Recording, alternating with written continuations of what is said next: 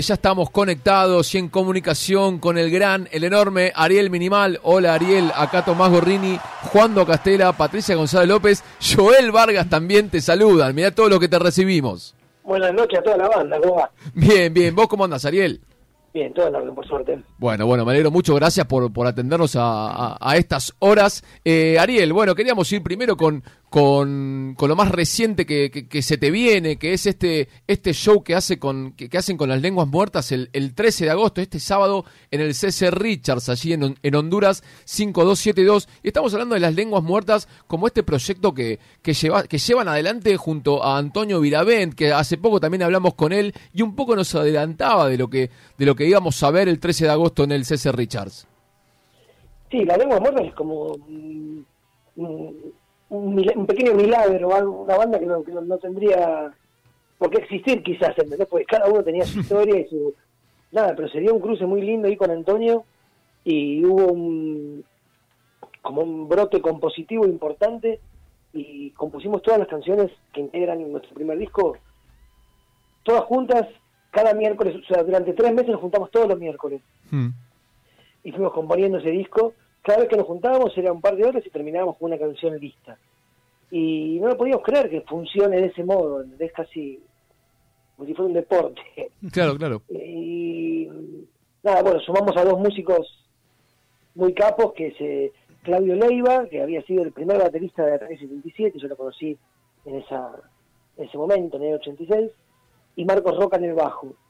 Y nada, pues, y se dio esta banda que tiene una sonoridad particular, eh, es, como una banda medio punky tocando canciones que no son tan punky, que son más rock nacional.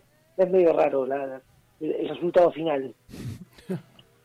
¿Y cuándo es que, que, que, se decide ¿no? Eh, que Antonio Viravent y Ariel Minimal puedan lograr hacer algo juntos en, tiempos quizás de que, son tan eh, tan tan presentes no las colaboraciones y eso y ustedes se mandan a hacer un disco pero ¿cómo, es eso que se cruzan y dicen che qué, qué hacemos cómo cómo es contanos un poco a ver si se puede saber la, la intimidad y la cocina de, de cómo llegaron a, finalmente eh, grabar un disco hacer una banda eh, si se puede saber no Mira, nosotros nos conocíamos de, de los años de hace mil años de cuando él conducía un programa de televisión en el año 92 y yo fui con mi banda Martes Menta que nos hagan un reportaje. Sí. Eh, ya desde esa época nos conocemos, luego hemos girado juntos por España, eh, yo integrando la banda de Nevia y él, y él haciendo unas canciones de su padre, unas canciones de él. nada, ya nos conocíamos y teníamos buena onda. Y nos volvimos a reencontrar en la vereda de la escuela de nuestros hijos que van a la misma escuela. Ah. Eh, entonces ahí es como hubo, este, estuvo el reencuentro eh, y también la invitación de él a que pase por su casa, que vivía un par de cuadras. Y así fue como surgió la primera canción. Y, ahí vinieron todas las otras encadenadas. Eh, y Ariel, me, me, me, da curiosidad esto que dijiste, de que se encontraban cada miércoles y de cada miércoles salía una canción. ¿Cómo, ¿Cómo funciona eso? Porque nosotros no, no, por ahí no nos imaginamos el, laburo compositivo, pero seguro no nos lo imaginamos así. Como, ¿Cómo es que llega con una idea uno, toca unos acordes? ¿Cómo, la van trabajando? Hacia el final, hacia el final del proceso sí hubo un par de temas que quizás eran eh, que una idea mía que yo venía arrastrando, eh, ¿no? la, la música durante la semana, para el miércoles llevar algo. Algunas veces también Antonio trajo lo suyo pero la mayoría de las veces, y todas las primeras veces, era espontáneo. Nos juntábamos sin, sin, sin mayor plan más que tomar mate y que, y, que pasen ese par de horas hasta que yo tenía que esperar que salga mi hijo del jardín en ese momento. Entonces eran dos o tres horas que iba lo de Antonio, tomábamos mate, hacíamos una canción y yo ya era la hora para ir a buscarlo. Eh, y salió así, y salió jugando, y, realmente fue de espíritu colaborativo y lúdico. Y la primera canción que hicimos nos, nos encantó, nos gustó mucho y dijimos, bueno... ¿Cuál fue? Es que no me acuerdo si fue construyendo... Antonio lo tiene seguro clarísimo, a mí esas cosas se me escapan. o construyendo o esa primera vez, alguna de esas fue, no me acuerdo bien cuál. Pero nada, fue como muy natural, muy muy jugando y, y muy de colaborativo realmente, ¿viste? De meter una frase, una frase una, otra frase otro, y, ¿viste? Ir probando ahí en el momento. Y nos resultaba algo realmente el, lúdico, no había ningún tipo de plan ni de idea preconcebida ni nada.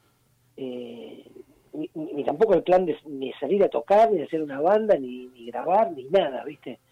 Era solo divertirse haciendo lo que nos gusta, lo que nos gusta hacer, lo que hacemos lo que hacemos de modo casi compulsivo, tanto Antonio como yo, ¿viste? Que es componer y grabar, componer y grabar.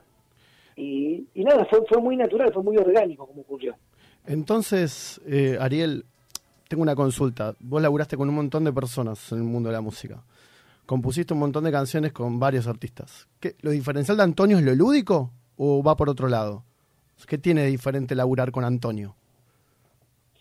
Yo creo que cada con cada persona tiene hay, hay diferencias de, de laburo. Cada persona es un universo, digamos. Sí. Eh, y cada relación también es un universo de cómo te relacionas con, con, cada persona. Lo que ocurrió, lo que ocurrió con Antonio es que fue eh, completamente sin esfuerzo, ¿entendés? de un modo natural ocurrió. Ocurrió de un modo natural y después, bueno, era, nos vemos el miércoles que viene, dale. Y, no nos forzábamos tampoco, ¿entendés? Primero calentábamos el agua, tomábamos unos mates, estaba la guitarra ahí, yo la agarraba, empezaba a boludear un poco. Iba surgiendo y Antonio tenía un cuaderno, que siempre tiene un cuaderno y un lápiz a mano. Y nada, íbamos anotando la, íbamos tirando líneas y, anotando las frases de la letra. y ocurría que ocurrió cada miércoles. Entonces para nosotros también fue, no voy a utilizar la palabra milagroso, pero sí, pero, pero sí extraordinario, ¿no? No, es tan, no es tan normal que ocurra eso de a dos, digamos. Claro, eh, eh, El, hecho de la composición es algo, o por lo general, es un poco más íntimo, ¿viste? Eh, después sí vas a la, a la sala con la banda y lo pasás y todos lo tocan y no sé qué. Pero el momento de la composición, donde donde bajás una frase a papel y la dejas escrita y eso, suele ser más íntimo.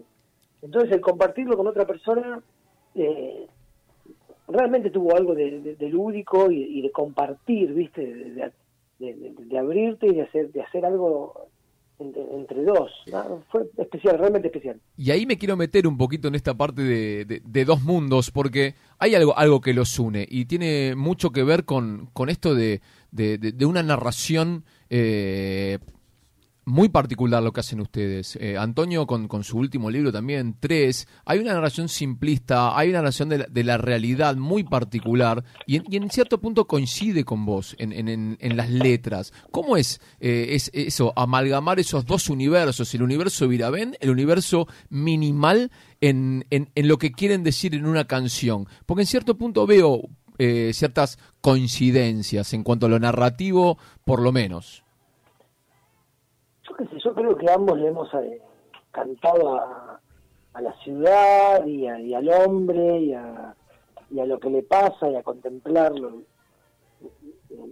que nos pasa y, a tratar de, expresar lo que sentimos. Un poco eso lo compartimos.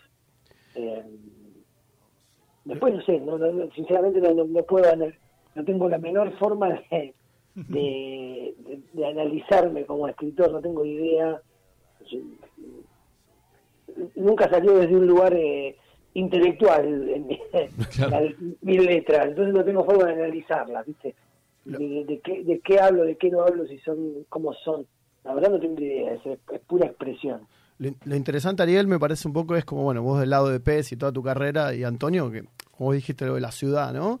Eh, y también muy vinculado a lo que es el rock nacional, ¿no? Si me pongo a analizar un poco, pienso en Manal y, es como digo, wow, o sea, van por ese lado también, ambos universos. No, no, no, no me parece loco la fusión de Vira Minimal. A eso me estoy refiriendo. No, por, diferentes cuestiones eh, eh, estamos ligados a tanto Antonio como yo al linaje del rock nacional. Quizás Antonio de un modo más explícito, pero pero sí, viste, somos una somos un eslabón más de, esta cadena cultural originada quizás ahí a mediados de los 60 en Buenos Aires, ahí en, La Perla. Eh, nos sentimos un poco parte de eso, ¿viste? Y creo que, la, que las lenguas un poco homenajea también eh, cierto modo de, de expresión que tienen las lenguas, tanto en las letras como, en la música, homenajean y hablan de, nuestro cariño por, por la historia del rock argentino. Totalmente. Estamos hablando con Ariel Minimal y Ariel, te quiero llevar a, otra fecha que es el 26 de agosto en el Centro Cultural San Isidro, donde se presenta PES y se presenta con, con un gran amigo tuyo, un gran compañero de, millones de batallas, que es nada más y nada menos que Sergio Rothman, ¿no? Contanos un poco de eh, también ese es, este otro proyecto que, involucra a otra persona, si bien es PES, si bien es tu banda, pero contanos cómo, cómo, cómo va a ser, cómo, de, qué se trata un poco esta, esta fusión que, que se va a ver el 26 de agosto en el Centro Cultural San Isidro. Sí, bueno, es, es, aunar fuerzas, es tocar juntos, Sergio va a estar con su banda, eh, si bien se presenta como engañosamente de un modo solista, como con la marca Rotman, es una banda, ¿no? Son, son, cuatro músicos eh, que están pasando un, un, gran momento. Sergio está presentando su segundo disco solista, que se llama Odio, y para mí es un disco, uno de los discos del año me parece espectacular. están tocando ese disco en vivo. Eh, bueno, y Pez también. están tocando un poco, mostrando un poco de, todo lo que hemos hecho durante los últimos 29 años. Eh, y, ya hicimos esta junta de tocar juntos, lo hicimos en Quilmes, bueno, y ahora llevamos a San Isidro eh, este, este dúo de bandas de rock. Ariel, ¿va a haber lugar para temas del siempre eterno? ¿Alguna sorpresa? No está estipulado. Ah, bueno. Pero, pero todo puede pasar. Todo puede pasar. Me, diste una idea, quizás, pero. Ojalá. Eh, sí, pero no, no. No, viste. La nostalgia es una. Es, es, un, es como un número puesto en el rock and roll. Funciona. siempre. Hay, hay, una canción de Caetano Veloso que se llama. El, como, el rock and roll es básicamente nostalgia. eh, pero tanto pero tanto Rothman como, como nosotros con Pez siempre estamos arrimando algo nuevo, siempre estamos presentando un disco nuevo, una canción nueva, ¿viste? Entonces, eh, nos interesa más juntarnos para seguir haciendo cosas que para recordar las que hicimos.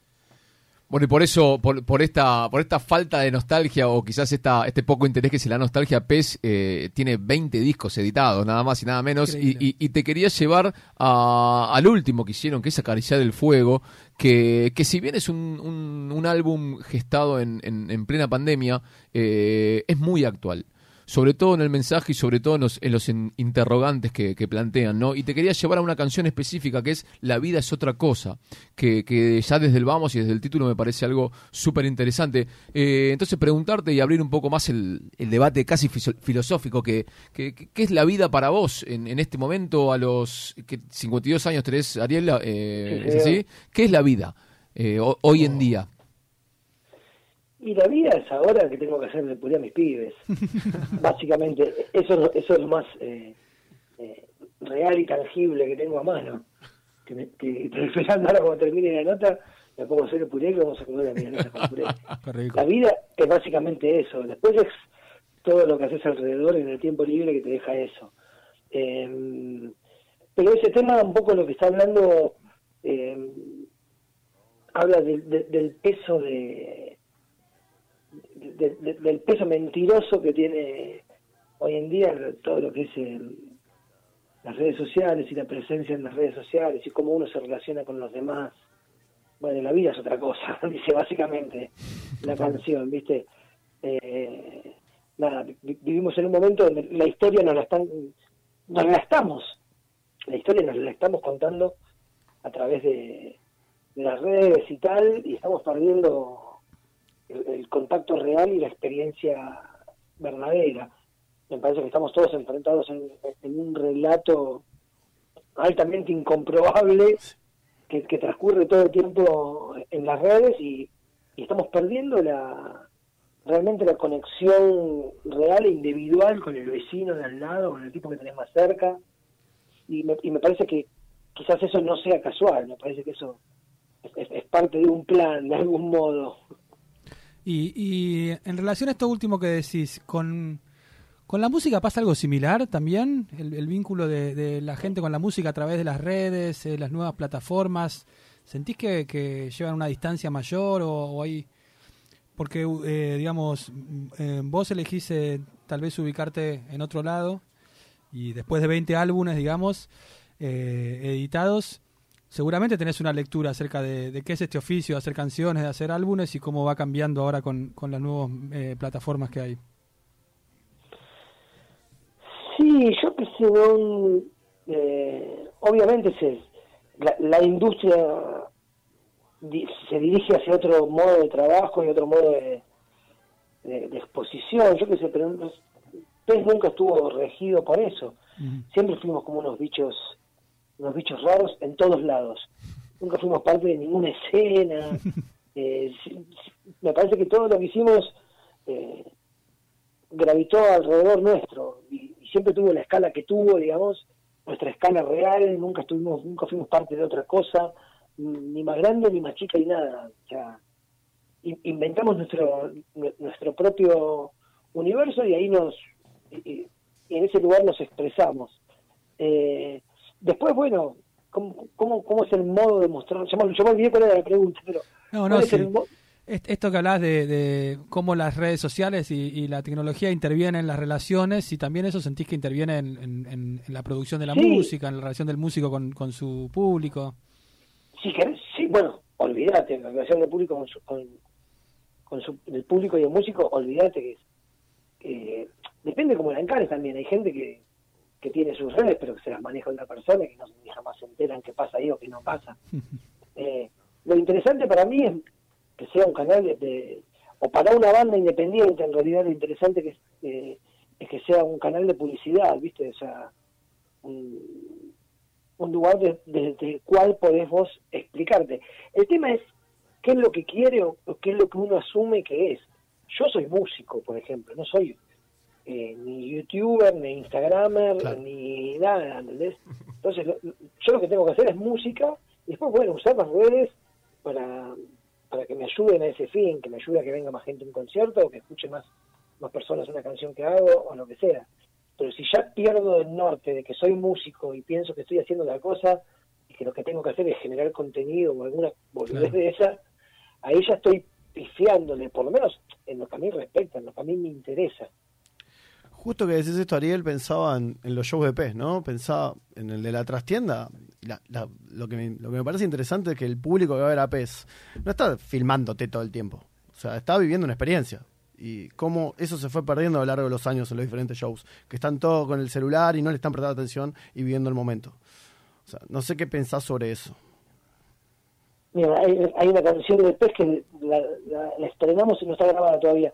La estrenamos el otro día que hicimos un show en Niceto acá y que dice, hablan de, no sé de quién habla, pero dice, odian la experiencia, solo quieren acabar, solo quieren terminar rápido. Eh, es lo que decías vos, viste, o sea, perderse la experiencia. Tal cual. Eh, y, bueno, pero es un error. Eh, supongo que hay gente para todo, no, no, no, quiero decir, no quiero hablar de ahora y antes, sí, poner ese lugar de viejo choto, me parece que hay pendejos que deben también eh, vivir la experiencia, no, creo que sea generalizar todo el tiempo, pero sí que bueno, eh, como se entendía un concierto o la música rock o el escuchar un disco, todo eso antes, de algún modo ha cambiado. El escuchar, al escuchar música en Spotify se escucha de otro modo. A nosotros nos pasa, y hoy, y hoy hablábamos con los pibes, cómo escucha la gente en nuestros discos en Spotify. Y no tiene paciencia la gente para escuchar un disco entero. Entonces, de cada disco siempre el tema más escuchado es el primero. Claro. Y el segundo es el segundo. Y el tercero es el tercero, ¿entendés? Que la gente pone el disco y bueno, hasta, hasta, qué tema lo deja, ¿entendés? Porque se va a ver otra cosa, va a escuchar otra cosa. O, estamos Antes había otra forma de escuchar música eh, y, de relacionarse con la música y de dejar que la música obre en uno, ¿viste? Para mí la música tiene obviamente propiedades curativas y e incide en la vida de las personas, pero bueno, también se necesita que la persona ponga algo de sí misma, por lo menos a mí me ha pasado eso como oyente de música. A mí la música me salvó la vida, a mí el rock me salvó la vida y, me dio un marco, una forma de pensar, una, forma de, ser y hacer. Eh, pero bueno, yo estaba dispuesto a escuchar eso, digamos. El que lo dice y el que lo firma es Ariel Minimal. Ariel, eh, un placer gigante haber hablado con vos. Eh, repasamos las fechas, entonces 13 de agosto en el CC Richards junto a Antonio eh, presentando lo que es el, debut, el disco debut de Las Lenguas Muertas, unos primos lejanos nuestros, te quiero comentar, ¿no? Que, somos los malas lenguas. Y el, y el 26 del 8 en el Centro Cultural San Isidro junto al genial Sergio Rodman, ¿es así? Sí, señor tocando siempre también, estamos el 19 en Ramo Mejía, y, en el medio vamos a ir a San Luis, y al fin de mes vamos a ir a Córdoba, haciendo un montón de cosas, y tocando con Nevia también, eh, tocando la guitarra con Nevia yo. Oh. bueno, nos, quedó, nos quedó el capítulo Nevia para, para, para, para otro programa, una buena excusa para volver a hablar con vos, Ariel. Sí, muchísimas gracias, chicos. No, muchísimas gracias a vos. Así pasó Ariel Minimal, el líder de PES, un poco una porción muy importante de nuestro rock. Thank you.